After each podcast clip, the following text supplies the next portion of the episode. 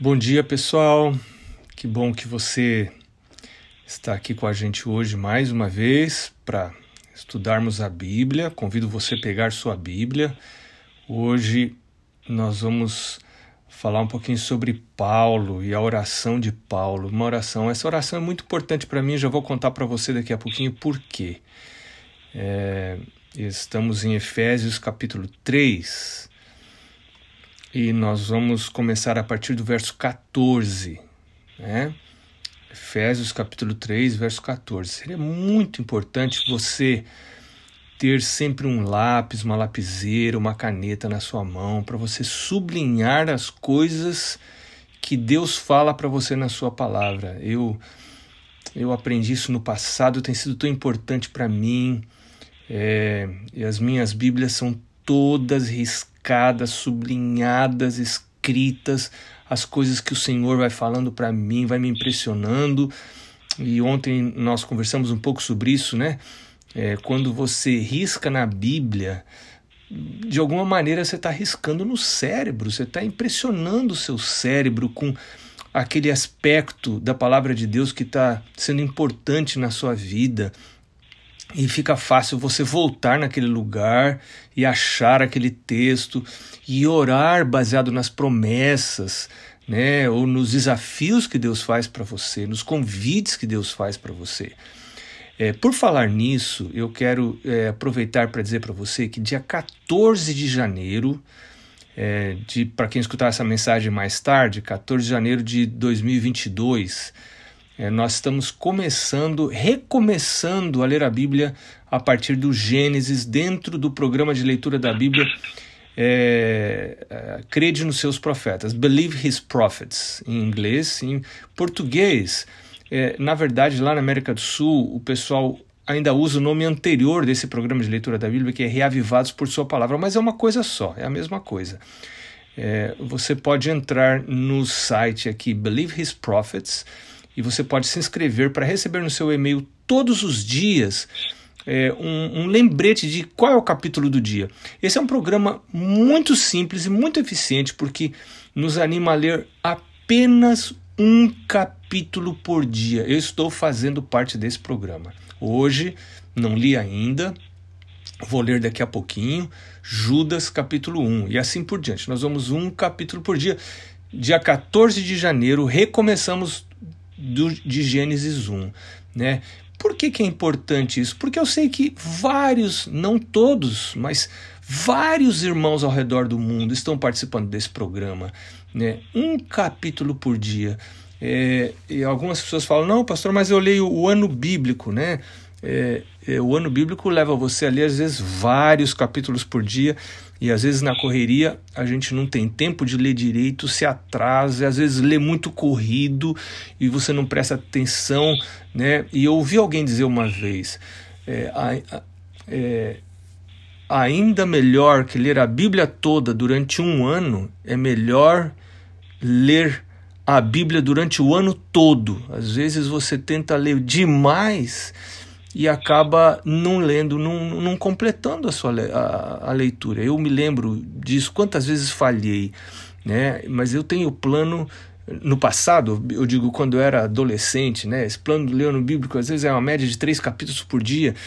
Eu me lembro de um sábado que eu estava com uns 27 capítulos atrasados. Eu pensei, eu vou pôr esses 27 capítulos no sábado à tarde. Minha nossa, eu aquilo foi um tormento para mim, eu não, eu, não eu não entendia nada do que eu estava lendo. 27 capítulos em, em, Levíticos, imagina, como é que você vai ler esses 27 capítulos no sábado à tarde, seus amigos conversando, passeando, e aí eu, eu tomei uma decisão ridícula, mas eu tomei essa decisão. Eu pensei, isso era o começo do ano, era Levíticos, né? Ainda. Pensei, não, esse ano eu já perdi, não, não vou conseguir seguir o ano bíblico esse ano. E, quem sabe eu vou começar no que vem. E eu não li mais a Bíblia aquele ano por causa disso. Você vê que, que, que, que, que tonteira, né? E, e aí depois eu entendi, não, mas quem que disse que eu preciso ler a Bíblia uma vez por ano, completar a Bíblia dentro desse ano? Eu preciso ler a Bíblia o ano todo.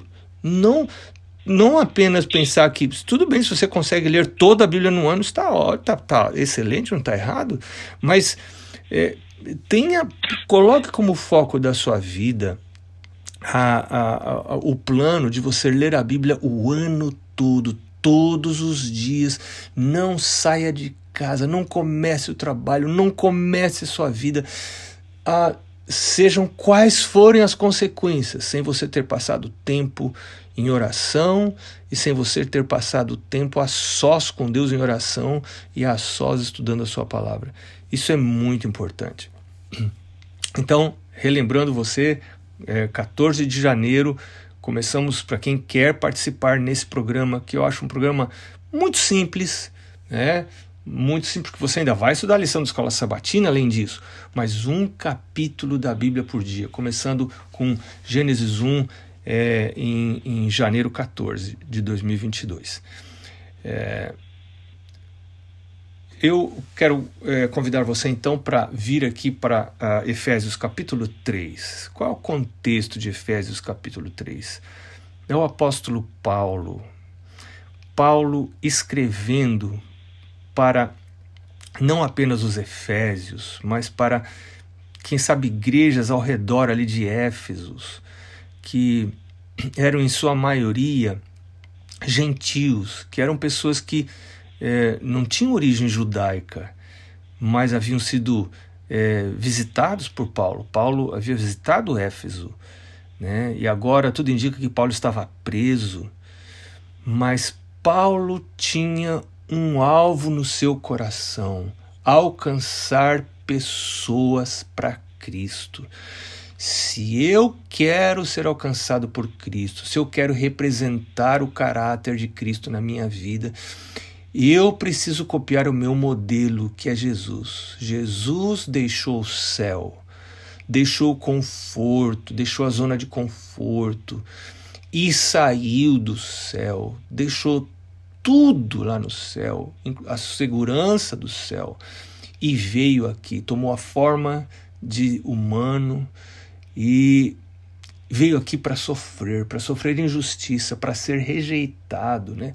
Às vezes a gente lamenta porque sofre rejeição da família, ou sofre rejeição no ambiente de trabalho, ou sofre algum tipo de rejeição. Isso é muito dolorido para nós humanos. Mas você quer o quê? Nós não estamos num spa. Ah, isso aqui não é um spa, não é uma colônia de férias. Nós estamos aqui no grande conflito. E o próprio Cristo desceu para sofrer rejeição. Ele foi rejeitado, mas ele não deixou a sua missão para trás por causa da rejeição que ele sofreu dos seus dos, dos próprios seus, né? da sua nação, até da sua família que não o compreendia, né?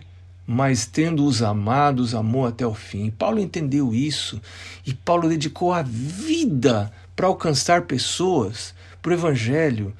Né? E agora, eu, essa oração é, é, é muito importante para mim, porque eu me lembro do meu pai.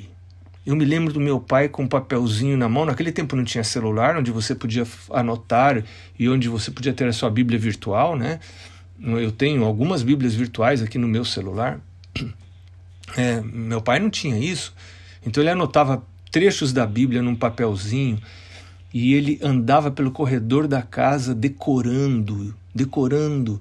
E eu me lembro meu pai decorando esse trecho aqui que nós vamos estudar hoje, né? Então, quando eu penso numa oração de Paulo, essa oração vem na minha mente por causa do, porque eu ouvi muitas vezes meu pai decorando esse texto. Meu pai também anotava trechos da Bíblia num papelzinho e pendurava no carro, no, né, no, no, no, assim, ali na frente do carro, perto da direção, em algum lugar, para ele ir, enquanto está dirigindo, está decorando. Né? É, lembra daquele do que Davi fala, né? Agora, agora me fugiu da cabeça, é Davi mesmo, mas eu acho que é. Escondi no, no meu coração a, a tua palavra para não pecar contra ti, né? É, se eu escondo no meu coração a palavra do Senhor, Pode ser que não seja Davi, agora estou confundido. Né? Mas não tem problema. Eu, mas esse é um texto da palavra de Deus. Né? Eu devo esconder a palavra de Deus no meu coração, porque essa palavra escondida no meu coração, memorizada, né? Ela vai se tornar forte na minha vida, ela vai afetar meus pensamentos, meus pensamentos afetam as minhas emoções e as minhas emoções afetam as minhas ações e as minhas memórias. Né? É, é, muito importante uh, como que memórias são fixadas no nosso cérebro através das emoções. É, tem estudos mostrando isso, é muito interessante. Né? É, informações que não produzem emoções é, são facilmente descartadas pelo cérebro. Né? É, informações que produzem emoções fortes são, são gravadas no cérebro. E eu, eu devo memorizar a palavra de Deus para que emoções causadas pela palavra de Deus elas, elas, elas se fixem no meu cérebro. Né? Mas o que, que Paulo diz aqui? Paulo diz assim: por esta causa, e eu quero que você me acompanhe agora, por esta causa me ponho de joelhos diante do Pai. Paulo se ajoelhava para orar. Né? É, ah, pastor, mas da oração é só de joelhos? Claro que não. Salomão orou de pé, a gente às vezes ora em pé na igreja. Eu conheci gente que Uh, não, não, não. Eu só, uh, só, só, só, só oro ajoelhado. E quando todo mundo estava em pé na igreja, o, o, o, santo do dia se ajoelhava lá e ficava ajoelhado porque ele não ora, é, é mais santo que os outros. Não, não é isso, não é isso. Mas o que Paulo está querendo, o que, que a gente entende aqui é que quando a gente pode ajoelhar, por que não ajoelhar? Né? Parece que quando o nosso corpo se ajoelha, a alma também se dobra. Né?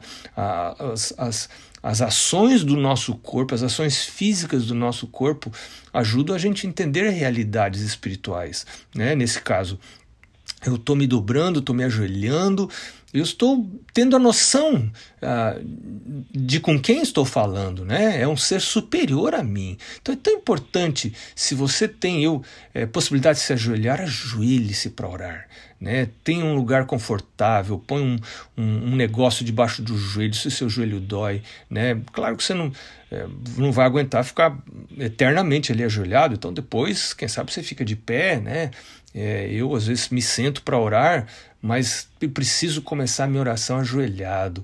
Tenha um lugar no mato perto da sua casa. Se na sua casa tem mato por perto, vá orar no mato. Jesus ia ao mato para orar. Jesus ia saía da sua casa para orar. Agora, nós que estamos aqui nos Estados Unidos, tá, nós estamos numa época de muito frio, tá muito difícil orar lá fora, né?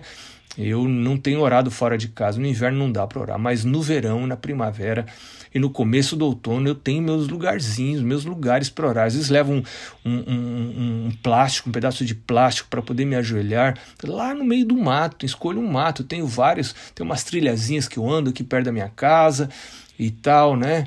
Às vezes levo susto porque aparecem uns animais ali e tudo, mas é, é, a gente tem que ter os lugares secretos de oração, onde só Deus nos vê.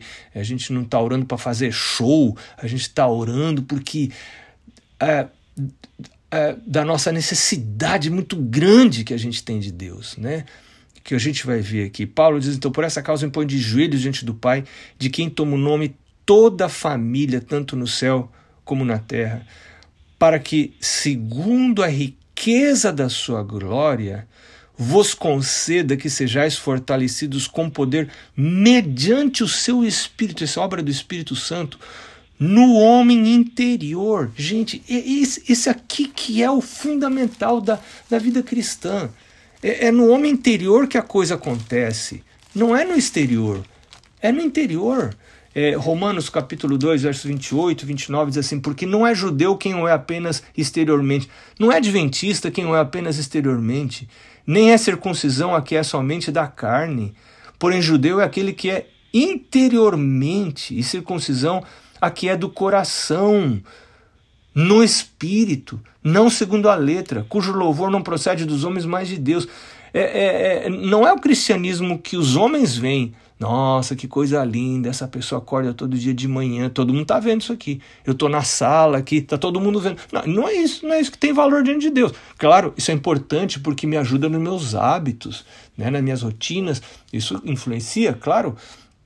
Mas o importante é o que acontece lá onde as pessoas não veem e que a obra do Espírito em nós, Ezequiel capítulo 36, verso 26, Deus diz assim: é, Porei dentre vós um espírito novo, é, tirarei de vós o coração de carne, porei dentre vós o coração de pedra, né? E aí depois ele diz: farei com que andeis os meus estatutos e observeis.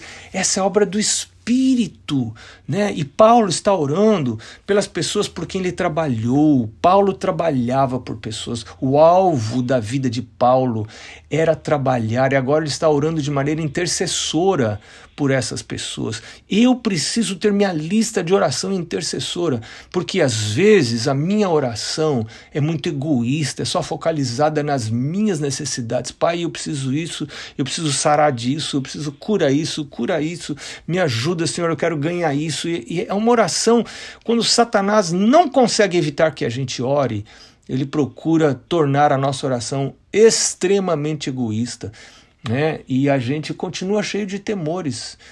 É, quando a nossa oração devia estar voltada, como nós vimos essa semana, é, e a gente tem o exemplo da oração de Josafá, a oração primeiro para glorificar a Deus.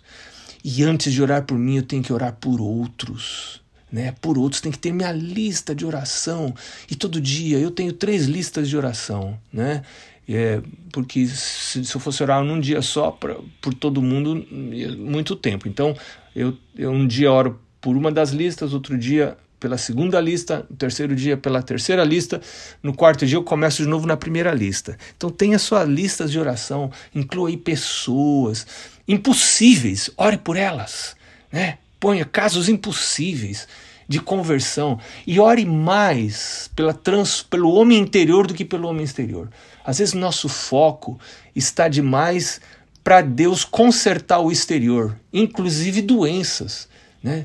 É, é, mas é, é, de alguma coisa a gente vai acabar morrendo, gente. Essa, é a verdade. Né? O foco de Paulo aqui é no homem interior, é isso. Eu oro a Deus, eu já falei para vocês aqui, oro a Deus para Deus proteger minhas filhas, não proteção física. Isso eu não oro muito a Deus porque Está nas mãos de Deus isso, mas eu quero que Deus mexa nas minhas filhas, nos meus genros, no homem e na mulher interior, naquilo que os olhos externos não veem e que pode ser consertado mesmo quando a saúde não é consertada. Porque em alguns momentos a saúde não será consertada, como foi no caso de Paulo.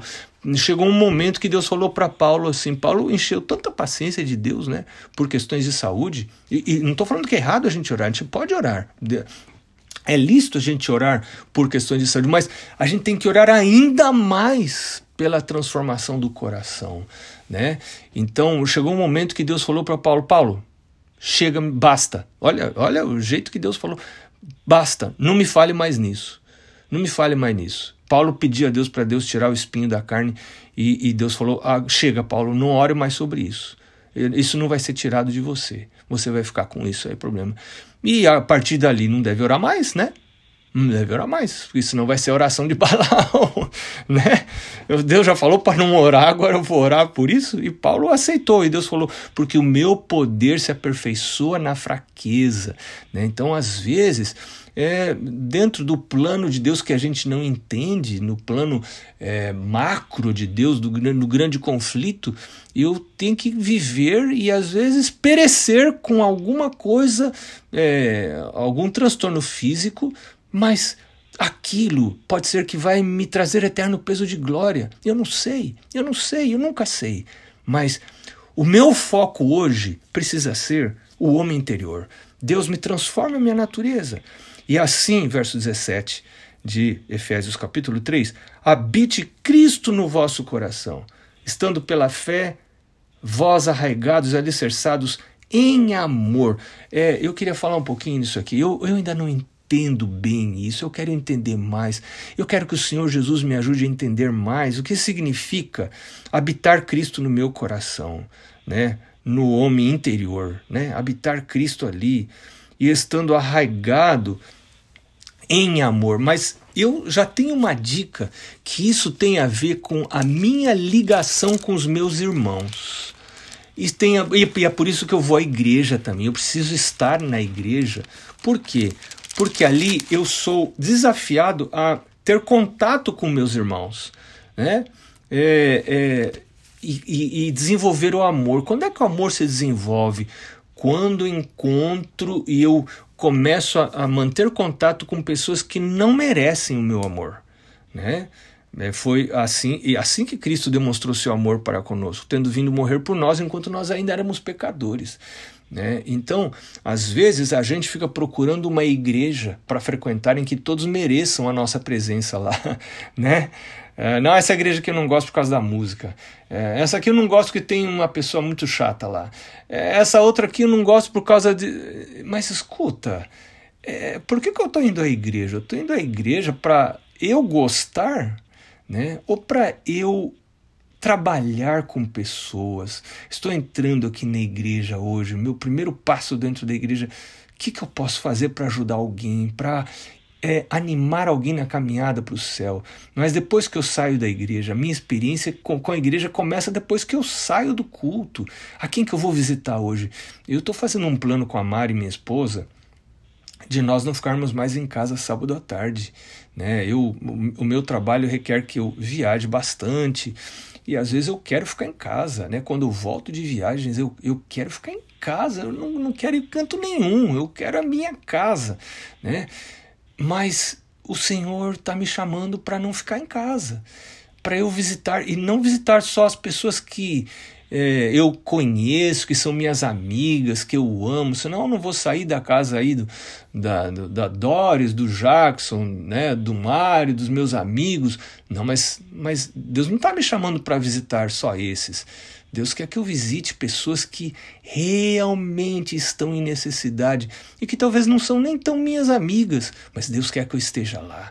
E, e não visitar para falar de política, né? Não, não, não vou visitar para falar de, de jogo de futebol, para falar das coisas, mas meu primeiro alvo nessa visita é abrir a palavra de Deus, é falar das coisas espirituais, é orar. Esse era o pensamento de Paulo, mas agora Paulo estava preso, ele não podia, então a carta dele foi fazer essa visita. Você entende? É, essas eram as epístolas de Paulo. Ele não podia ir, quando ele não podia ir, ele mandava carta. A gente pode mandar um WhatsApp, a gente pode mandar uma mensagem, um text message, a gente pode alcançar pessoas. Esse era o foco da vida de Paulo. Quando você faz isso, Cristo começa a habitar no seu coração, porque você está fazendo a obra de Cristo. Né? Como é que, como é que é, eu, eu conheço a Cristo? Não é ficando num quarto escuro de olho fechado, Assim você não conhece bem a Cristo.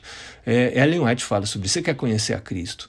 Vá no leito do doente, vá na choupana do pobre, vá visitar o enfermo, vá ficar com o aflito. Aí você vai encontrar a Cristo.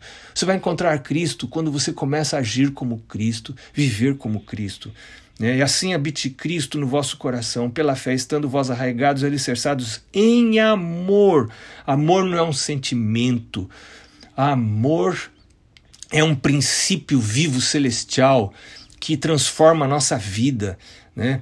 a fim de poder descompreender, verso 18, com todos os santos, qual é a largura e o comprimento e a altura e a profundidade, e conhecer o amor de Cristo que excede todo entendimento, para que sejais tornados, tomados, cheios de toda a plenitude de Deus. E aí Paulo termina a oração antes de falar o amém, porque ele fala o amém no final do verso 21, ele diz assim, é lindo esse verso 20, ele diz, ora, aquele que é poderoso para fazer infinitamente mais do que tudo quanto pedimos ou pensamos, conforme o seu poder que opera em nós. A Ele seja glória na Igreja em Cristo Jesus por todas as gerações, para todos sempre. Amém. Eu quero só contar uma coisa para você que eu preciso partilhar. É, é, tem sido essas duas últimas semanas, esse pensamento tem vindo, vindo com muita frequência na minha mente. Eu já partilhei com o meu pequeno grupo, mas há mais ou menos uns 15, 20 anos atrás, eu comecei a orar a Deus para estudar na Andrews. Só que eu estava lá no Brasil, é, trabalhando num lugar muito remoto, né? sem nenhuma perspectiva nem financeira, nem de qualquer outra ordem, de poder vir para cá e estudar na Andrews. É uma coisa absurda, mas a gente não é proibido de, de orar e de pedir, né? desde que a gente ore como Deus manda a gente orar, de acordo com a vontade do Pai, né? Seja feita a tua vontade, Senhor. Então, eu, esse é o meu pedido, mas Eu quero submeter a minha vida à tua vontade, mas aí está meu pedido. E eu comecei a orar por isso todos os dias, todos os dias, desde mais ou menos uns 20 anos atrás. Todos os dias orar por isso. Senhor, eu gostaria de estudar na Andrews, fazer um, um, um curso de pós-graduação lá, etc, etc, etc. O tempo passou, as circunstâncias não mudaram, eu nunca tive dinheiro, eu não tenho família que tem dinheiro, meu pai é pastor, né, pastor jubilado, meu pai não tem como me ajudar, meu sogro também, e nem que o sogro pudesse, a gente não pode ficar dependendo de sogro, isso aprendi de meu pai, né?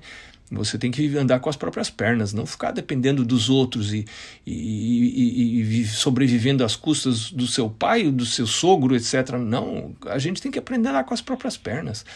Né? Mas, resumo da história: em 2015, uma coisa absurda aconteceu. O Senhor nos chamou para vir trabalhar aqui, uma completa surpresa para nós. Né?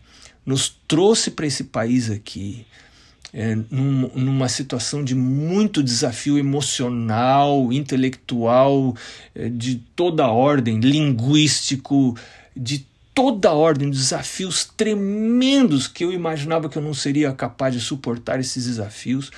E o Senhor trouxe para cá a minha Mari, um desafio muito grande para Mari também, muito sofrimento para ela, largando família para trás, largando as filhas para trás, né, largando os pais para trás, largando tudo, viemos para cá. Deus nos deu casa aqui, Deus nos deu um salário aqui. E nos primeiros meses, quando eu estava tentando encontrar onde pôr o pé, né, ainda não tinha pé, chega um chefe para mim e diz assim: Olha, nós queremos que você vá estudar.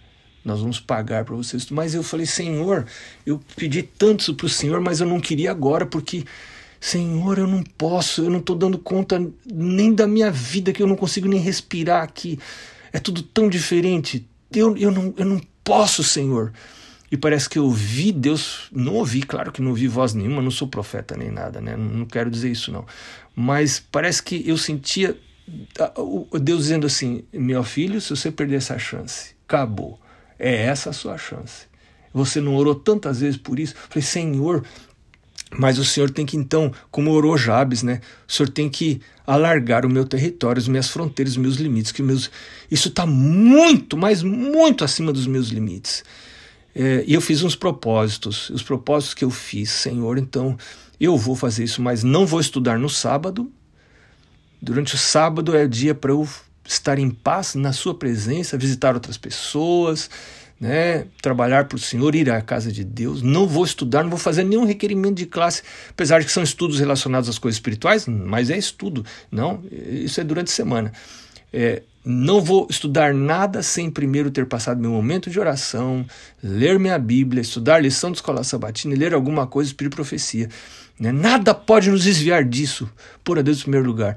E a promessa é que se nós colocarmos a Deus em primeiro lugar, todas as outras coisas serão acrescentadas. A história é muito comprida, mas por causa desses princípios e por causa por estar estudando junto com o trabalho, eu deixei algumas coisas de lado que eram importantes. E, e fazendo a história curta, é, agora há uma semana mais ou menos, é, na semana passada, eu recebi a, a notícia de que a parte presidencial de classes de estudos está encerrada. É, eu, eu dou tanta glória a Deus por isso, porque só Deus sabe, quem está bem perto de mim sabe o que isso significou. Ainda tem um, uma jornada pela frente que eu ainda tenho que escrever muita coisa, né? Mas, enfim, uma oração feita lá atrás? Eu imaginava fazer um curso à distância, vir só nas férias para cá, arrumar alguém que me pagasse para eu, eu estudar, um sponsor, né? alguém tal. Deus falou: não, não, não, nada disso. Você vai lá, você vai viver lá, você vai morar lá e você vai estudar lá e você vai não vai precisar de um sponsor, a igreja vai vai vai, vai dar para você isso, porque a igreja tem interesse que você. Então, é, você veja, e aí eu volto aqui para é, Efésios capítulo 2, verso 20, ora, aquele que é poderoso para fazer infinitamente mais do que tudo quanto pedimos ou pensamos, conforme o seu poder que opera em nós. Que Deus grandioso, que é poder que ele tem, a gente não consegue imaginar. Eu Eu espero que você vá para a sua vida hoje, para o seu trabalho, para os desafios que você tem hoje, com esse texto de Paulo em mente. Paulo experimentou isso na vida dele. Né? E, e muitos de nós temos experimentado isso. Esse Deus que é poderoso para fazer infinitamente mais do que aquilo que pedimos ou pensamos. Os nossos pedidos às vezes são muito pequenos. Deus, você, você, você não sabe pedir. Deixa eu mostrar para você o que, que eu sei dar para você. Né? Eu quero animar você a pedir, mas pedir com fé. Olha, como é que é pedir com fé? Então vou explicar para você como é que é pedir com fé. É como Jesus pediu. Ele pediu assim: Pai, se possível for, afasta de mim esse cálice. Contudo, não seja o que eu quero, e sim o que tu queres. Isso é pedir com fé. Quando você pede eu quero, eu quero, eu quero, eu quero, isso não é fé, isso é presunção. Isso é presunção. A fé é orar assim: Senhor, eu quero isso. Contudo, seja feita a tua vontade e não a minha. Por quê? Porque é vantajoso para você pedir assim. A vontade de Deus é sempre melhor que a sua, sempre melhor que a minha. Deus abençoe você hoje. Ore com fé. Com fé na bondade de Deus. Com fé no poder de Deus. E na sabedoria de Deus para dar para você o que é melhor para você e não sempre só aquilo que você quer. Deus abençoe hoje e guarde você hoje nos desafios que você vai enfrentar hoje. Amém.